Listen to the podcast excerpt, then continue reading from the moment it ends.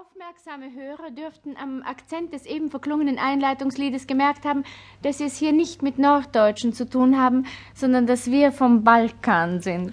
Und zwar von jener Stelle des Balkans, wo irrtümlicherweise noch Deutsch gesprochen wird. Und auch das nur, weil sich in dieser Sprache zu den Klängen der Zither so gut singen lässt. Wir kommen aus der Stadt, wo jeder Portier aussieht wie der Paul Hörbiger, jeder Dienstmann wie der Hans Moser, alle Schurken wie der Orson Welles, wo jeder Komponist schreibt wie Anton Karas, wo sich die Gesellschaft Geselligkeit teils beim Heurigen, teils in den Kanälen abspielt, wo das Riesenrad herniederschaut und der alte Steffel sich dreht oder umgekehrt. Und die darob schäumende blaue Donau mit Recht vorüberfließt. Nun besteht der Kulturkreis, aus dem wir kommen, aber nicht nur aus den eigenartigen Produkten seiner Eigenart, sondern er wird im Augenblick, und dieser Augenblick äh, dauert nun schon acht Jahre, wesentlich beeinflusst von rechts oben und links unten.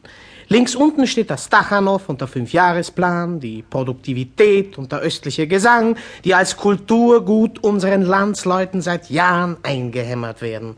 Und das den Wienern, die schon ungern gearbeitet haben, als Peter der Große zur Gründung eines Reiches entschlossen vom Baume stieg. Rechts oben hingegen gibt es den Kühlschrank und die Jazz, Hamlet in 20 Minuten und das Reader's Digest. Beide Sphären besitzen in Wien eigene Sender, so eine Art tönendes Inserat, die Denken und Empfinden beeinflussen sollen. Um für unser nun folgendes Programm Entschuldigungsgründe zu sammeln, wollen wir Ihnen zwei Kostproben dieser Einflüsse vorführen, damit Sie sehen, wie schwer einem die Eigenart gemacht wird, wenn schon das Fremde so blöd ist. Zuerst also links unten. Der Winter geht nun bald zu Ende, das Eis schmilzt und irgendwo tief in Russland widmet eine Zeitung, die Novouralska Gazeta, ihr Sonntagsfeuilleton dem Frühling einer russischen Erfindung.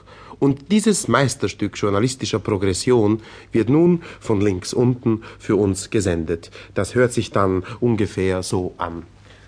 Befriedigten Schrittes stapft Iwan Sergei Pavlov über die aufgeweichten Felder der Kollektivfarm.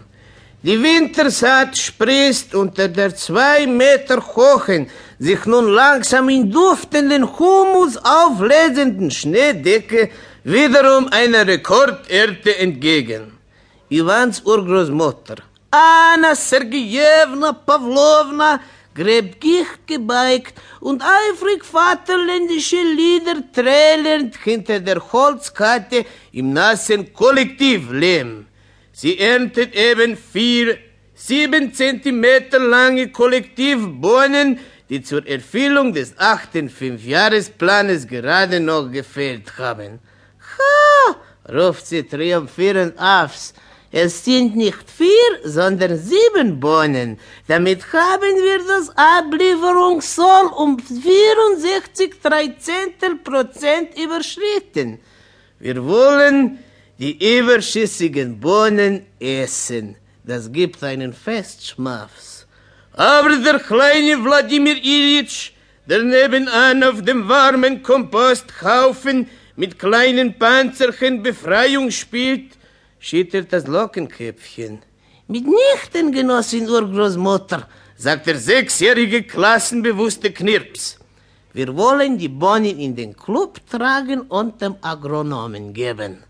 Da liefen die hellen Tränen der Freude über das zerfurchte Antlitz des sozialistischen Mütterchens. Oh, du kleiner Held der Arbeit, rief sie tief gerührt und hisste und das Tagainis Taguch.